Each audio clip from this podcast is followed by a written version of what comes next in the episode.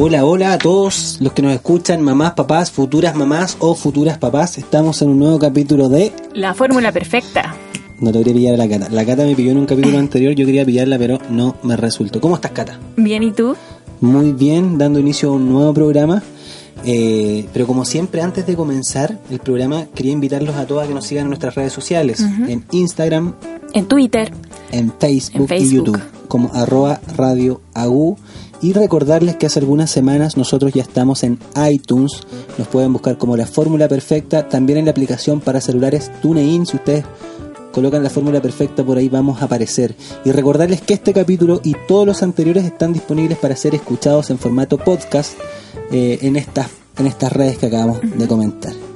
Yo, Cata, quería comentarte una noticia que vamos a ampliar en el segundo bloque, que dice relación con la campaña de vacunación contra el virus papiloma humano que está siendo aplicada actualmente en nuestro país. Pero eso lo vamos a dejar en el segundo programa. Yo quiero que nos presentes En al invitado de hoy. día tengo una autoridad del Eh, Estado. Es nuestra segunda autoridad que nos visita Es la segunda autoridad y eso que nos, nos visita. honra. Que el Estado Absolutamente. tome Sí, asiento acá es sí, sobre todo porque nosotros somos muy pro políticas públicas en Sí, general. Sí, sí, sí. Nos y en gusta eso tener el Estado nos acá, complementamos. escuchando de primera fuente lo que Sí. el país está haciendo. Sí, estamos emocionados por lo Sí. mismo.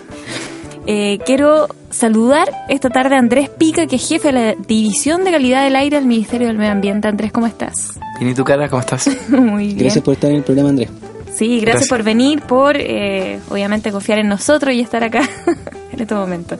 Oye Andrés, eh, contigo queríamos hablar de un tema muy particular y tiene que ver con esta fusión, ¿cierto? Que eh, se relaciona con salud y medio ambiente al eh, considerar los, eh, en el fondo, eh, los indicadores sanitarios para poder crear políticas públicas en medio ambiente. Es un tema eh, que ya ha trascendido mayormente y además eh, es un tema, bueno, que lleva años en Chile trabajándose y estamos evolucionando principalmente en descontaminar el aire. Ese, ese es un temazo porque, eh, por supuesto, uno, en el fondo del, de lo, o sea, de la, de la población más vulnerable a esto son los niños. Claro. ¿Cierto? Sí, sí, sí. Y eh, las consultas por problemas de respiración se redujeron a la mitad en eh, ciudades chilenas que cuentan con un plan de descontaminación. Esto fue una noticia que salió eh, hace poco, ¿cierto?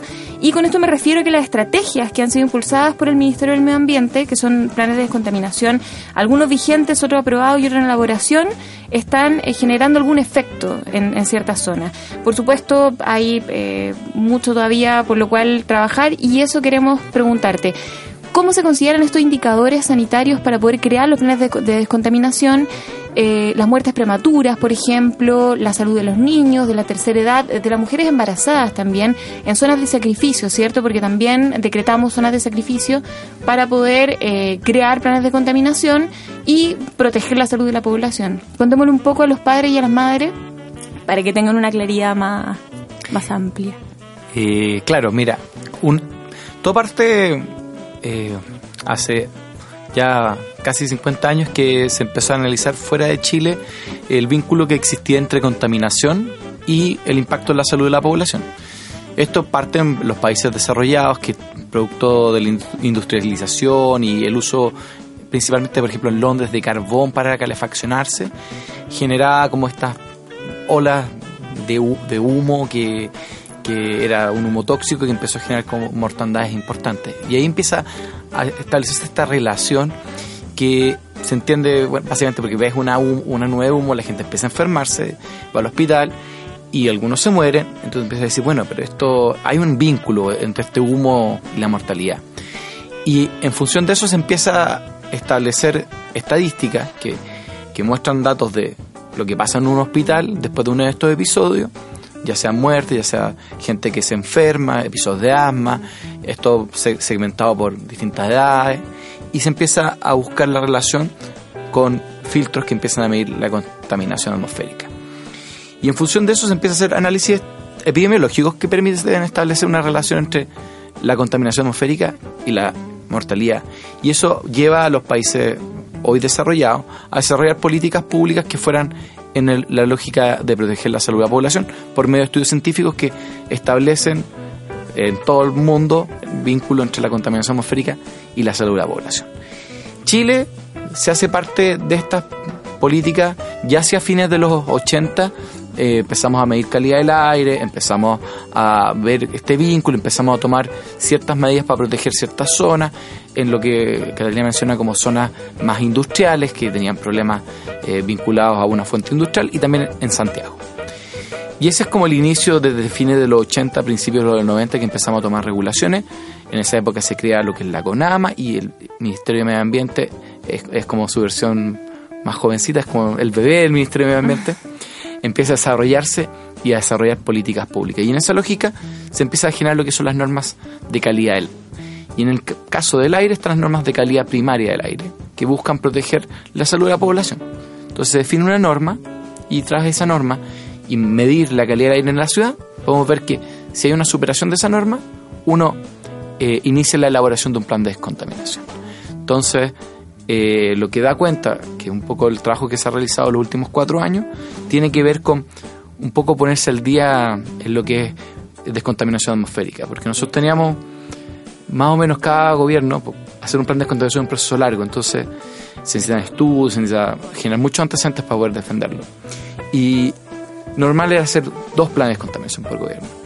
Y eso implicaba que en 18 años de institucionalidad ambiental teníamos realizados 10 planes de descontaminación. La meta de este gobierno es hacer 14. Entonces vamos a hacer en 4 años más que los últimos 18 años.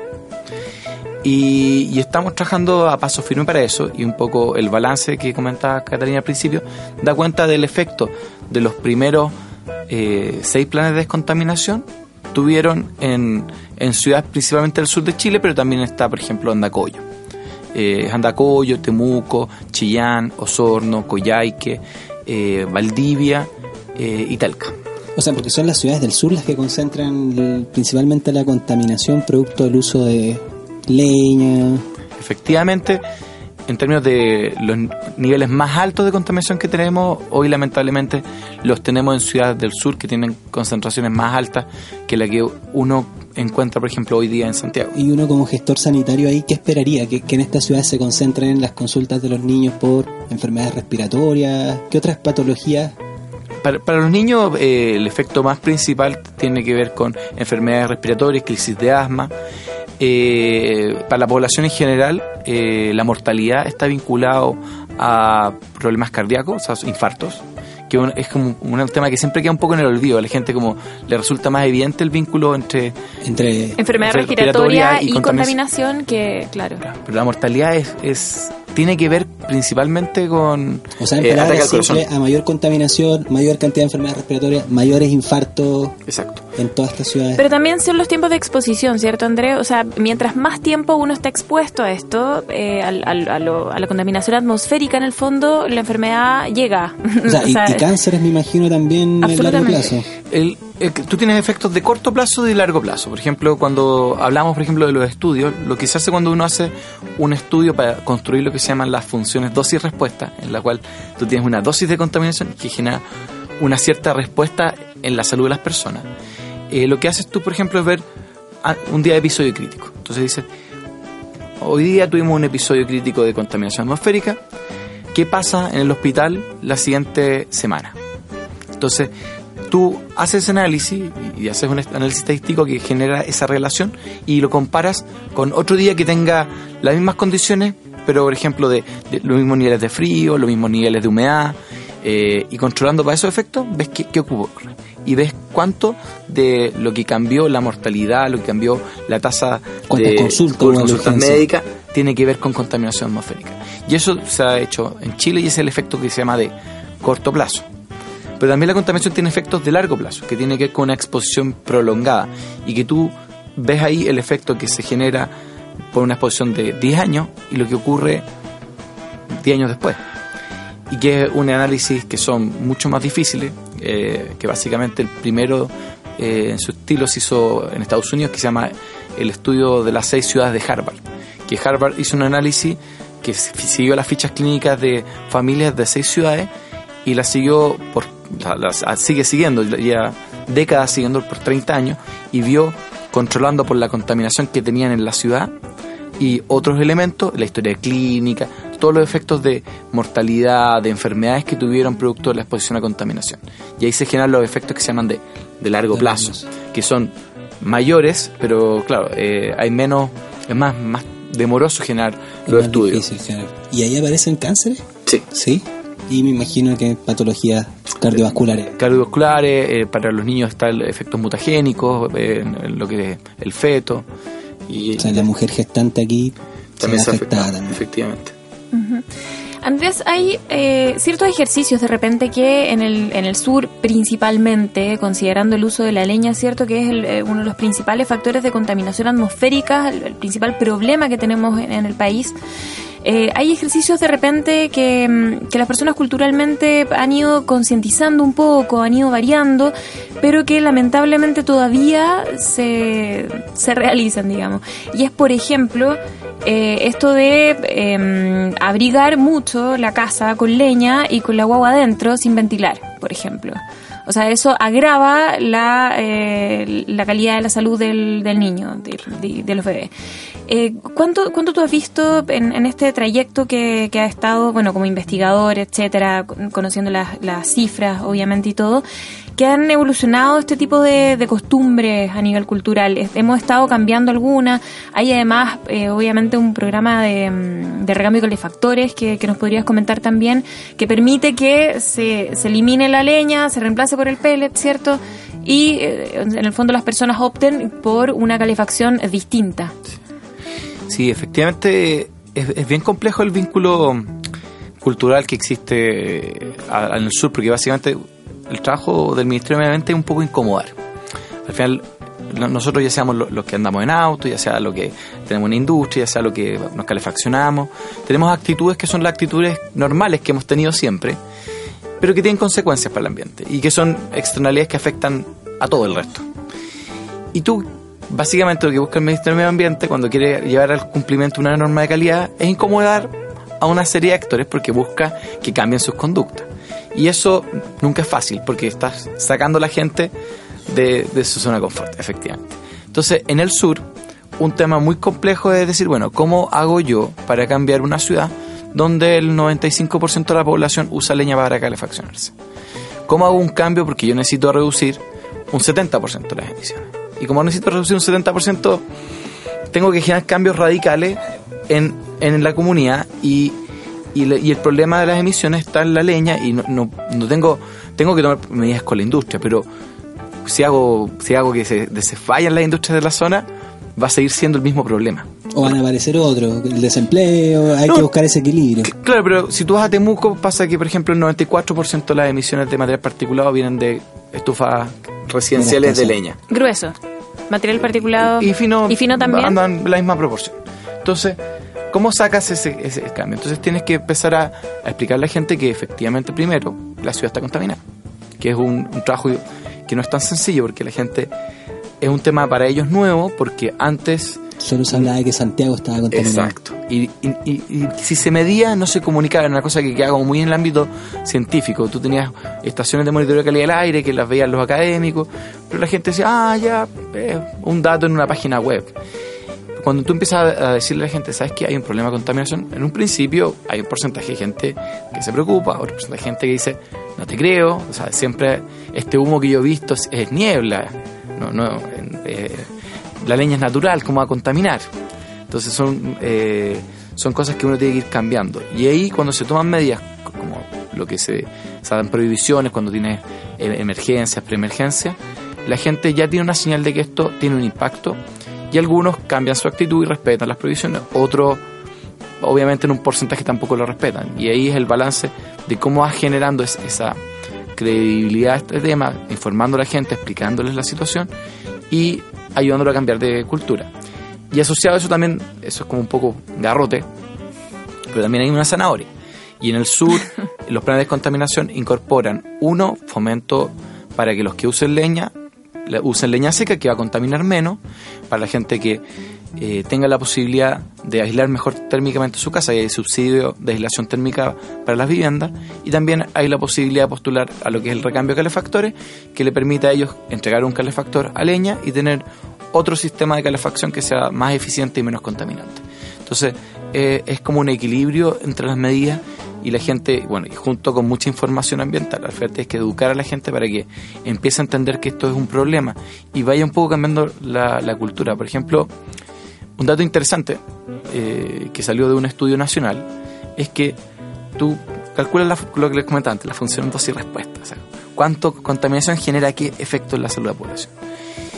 Y tú tienes que, en particular en Temuco, se hizo un estudio que buscó determinar la función de esa respuesta para la ciudad. Y, y el efecto es que las mujeres en Temuco tienen el doble de riesgo de muerte que los hombres. Y eso no es, no es fisiológico, o sea, no es que tú tengas, ah, que siempre las mujeres en todo el mundo tienen mayores eh, probabilidad de muerte cuando hay contaminación. Tiene que ver probablemente con la exposición. Probablemente la, la mujer en el sur es la que hace el fuego, entonces está expuesta, o, está, o la que está en la cocina, entonces está expuesta a la contaminación intradomiciliaria. Este es un tremendo dato, Sí, súper fuerte.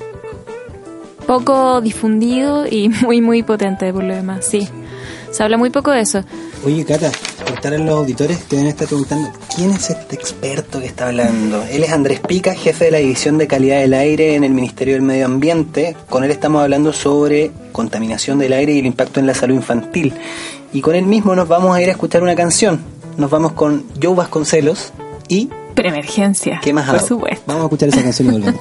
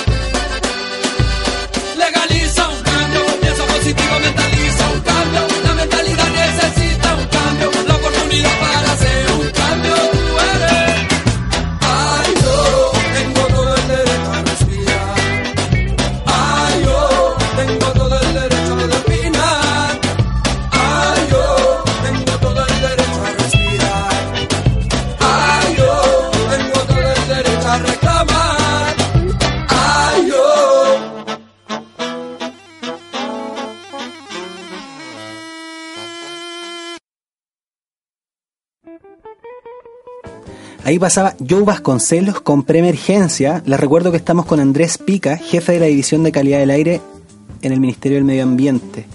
Andrés, a propósito de la canción, eh, eh, hemos visto en televisión en los últimos años que los episodios de alertas ambientales, emergencia y preemergencia, al menos en la capital, acá en Santiago, han disminuido.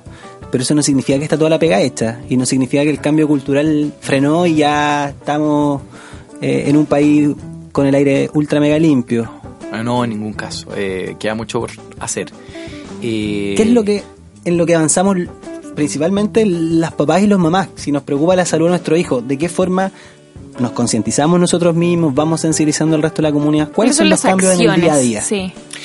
Bueno, un poco va dependiendo de la realidad de cada ciudad, porque el problema de contaminación cambia según la ciudad, pero es importante inculcar prácticas que vayan en la lógica de generar menos emisiones y eso tiene que ver con preferir transporte público, por ejemplo en lo que es Santiago, eh, hacia el sur eh, es intentar buscar cambios en lo que en la tecnología para calefaccionarse. Hoy existe muchas posibilidades de cambiar a otras soluciones distintas a la leña que no solo mejoran la calidad del aire eh, hacia afuera de la vivienda, sino también la estufa leña también contamina el aire que respiras dentro de la vivienda. Entonces, para los niños que eh, viven, que son pequeños dentro de la casa, eh, es importante ese O efecto. sea, lo que comentabas delante, este, de esta consecuencia que tenían las mujeres solo por hacer la leña, o sea, un O sea, eh, igual es una, hip- o sea, es una hipótesis, porque al final tú tienes... ¿Qué, qué cosa tiene en particular Claro. Temuco que es distinto de Santiago que explica que, que La las mujeres se mueran el doble que los hombres?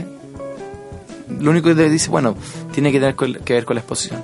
Oye, lo hablamos fuera de pantalla, fuera de pantalla, me creo televisión, Ah, fuera de radio, Lo fuera- perdí. mientras escuchábamos a. Yo Vasconcelos. En el cine. Eh, claro, estamos en el cine. No, escuchamos, mientras escuchamos a Yo Vasconcelos, nos preguntamos, ¿la ciudad más contaminada de Chile hoy día es?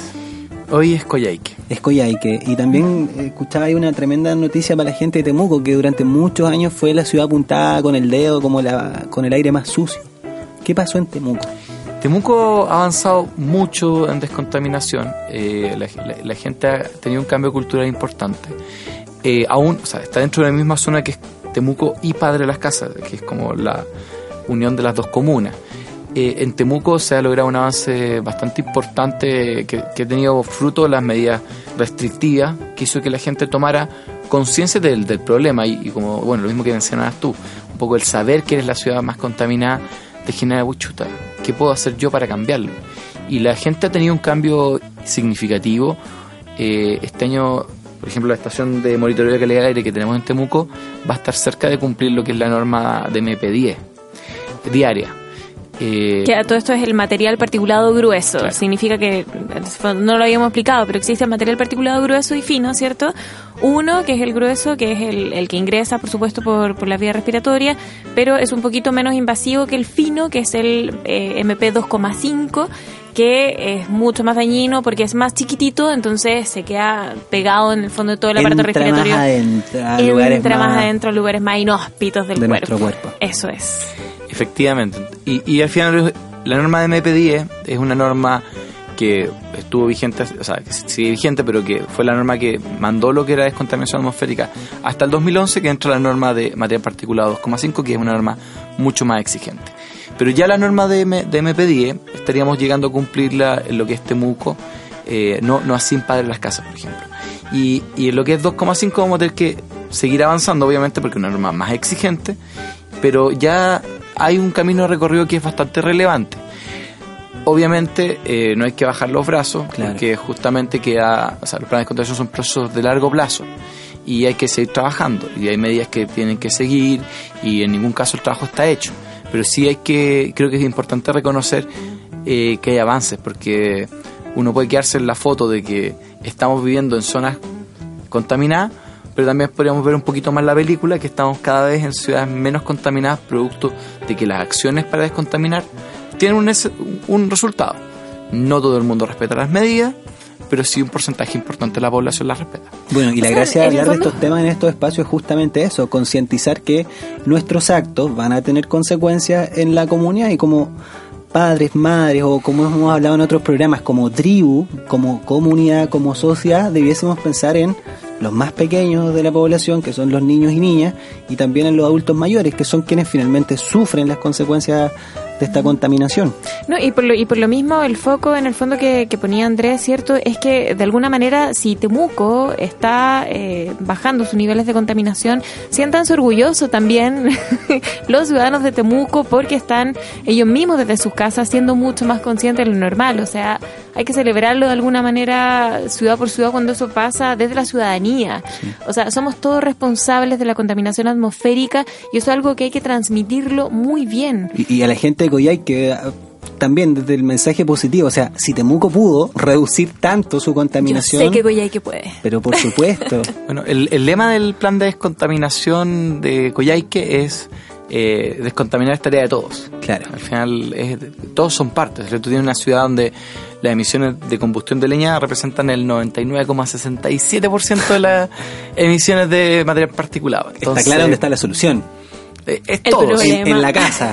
O sea, la solución ahí sí que parte por casa, como dice la frase. Absolutamente. La seguridad parte por casa. Pero bueno, eso es lo importante también, eh, obviamente de lo que de lo que comentaba Andrés también, me imagino de cierto entregar las herramientas a la ciudadanía, porque por supuesto los ciudadanos de alguna manera, por mucho de, de que tengan la voluntad, también necesitan que el Estado, por supuesto, se haga cargo de entregar las herramientas para que esto pueda tener una solución.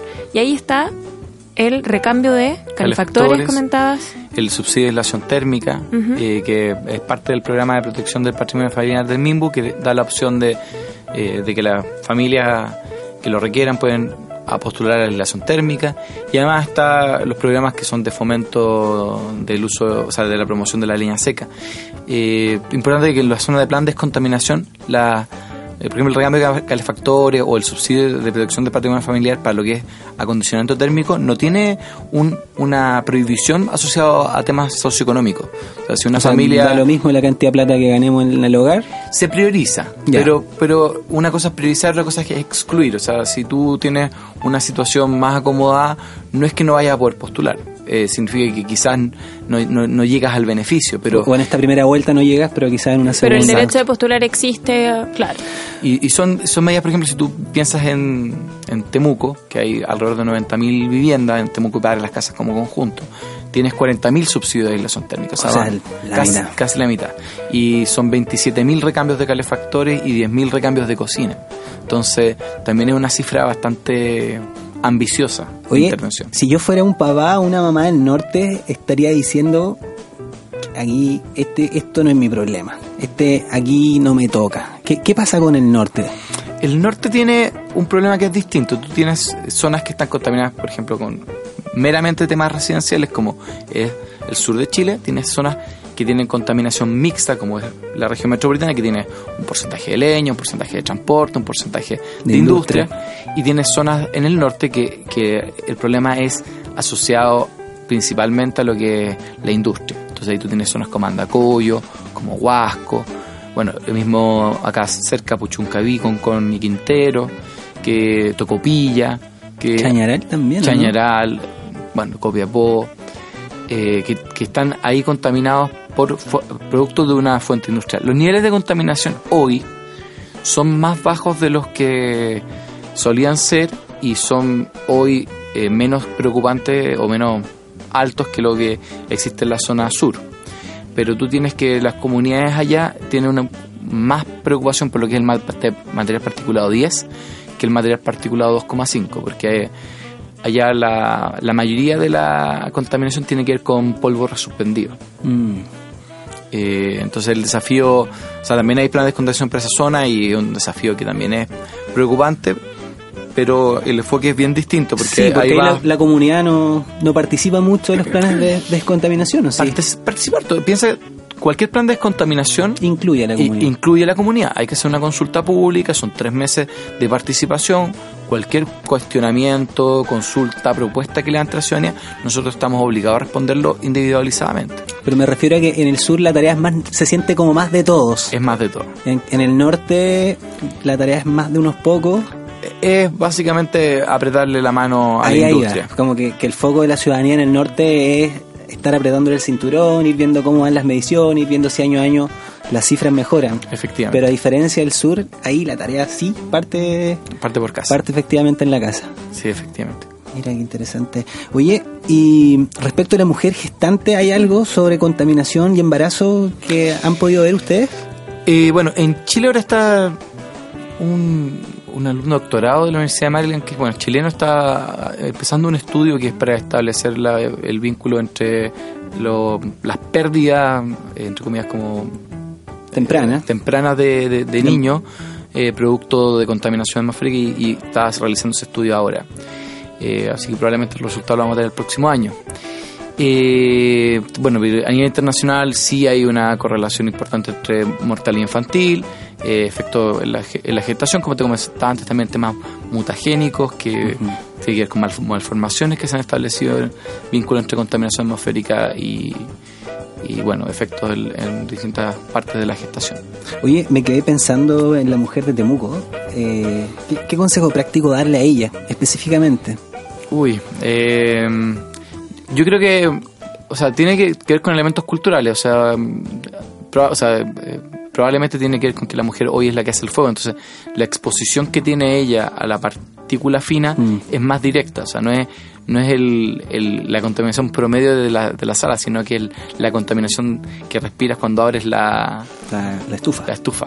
Entonces, esa exposición es mayor. Eh, yo creo que, bueno, uno es importante abrirse la posibilidad, si uno considera que, que es una buena opción, cambiarse de tecnología. Yo creo que es importante, aunque sea dentro de la que es estufa de leña, hoy las estufas leña son más eficientes, menos contaminantes, eso va a implicar que le vas a tener que cargar menos veces leña y vas a estar menos expuesto a esa contaminación, tienen menos las salamandras contaminan más el aire dentro de la vivienda.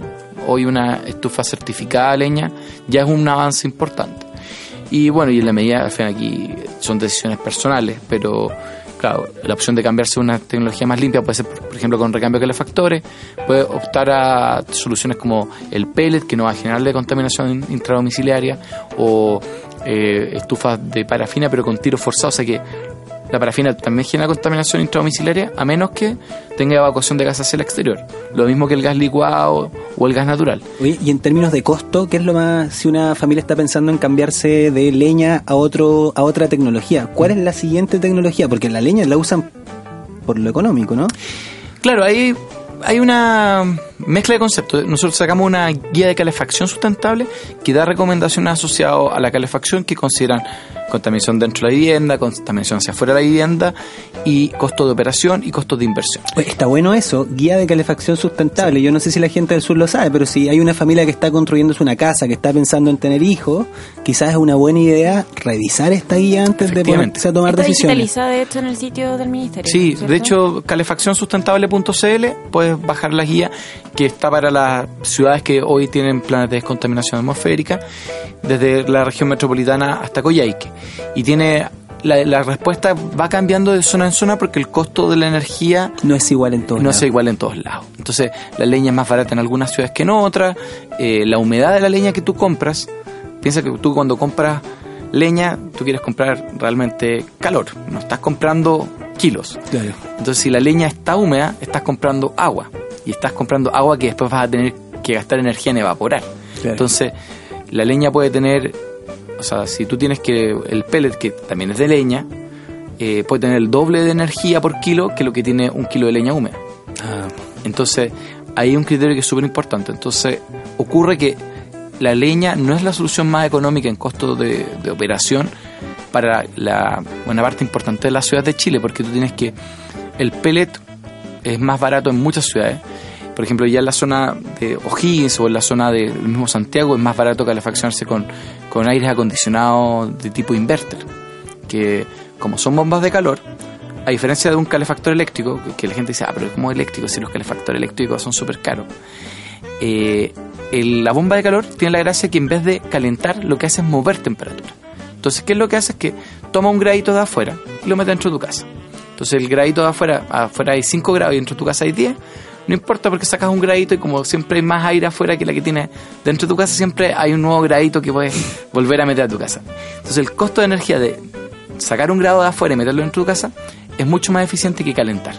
Entonces, la eficiencia de un aire acondicionado, por ejemplo, inverter, puede ser eh, 350%.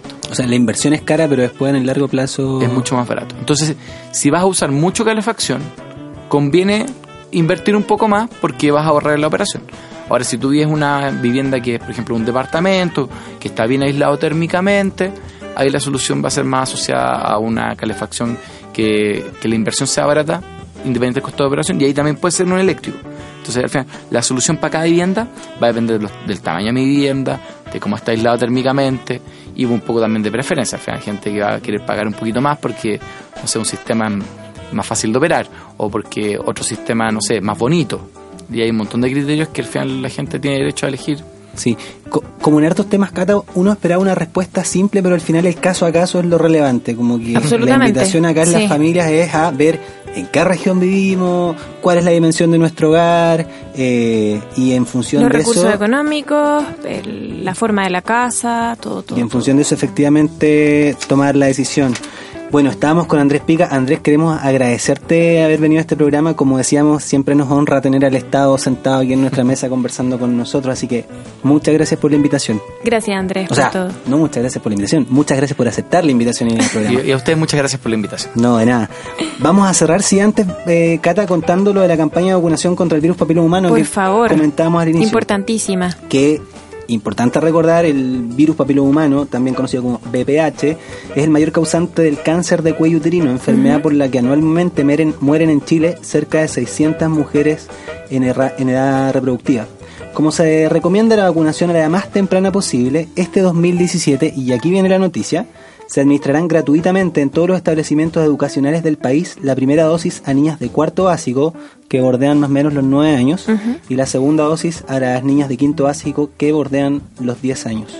Sí. La vacuna se le aplicará a todas las menores a no ser que sus apoderados digan lo contrario por escrito. Es decir, la noticia que estamos citando nos explica que van a haber padres que van a poder oponerse, pero que van eso a tiene poder que oponerse. Sí. pero eso tiene que ser por escrito.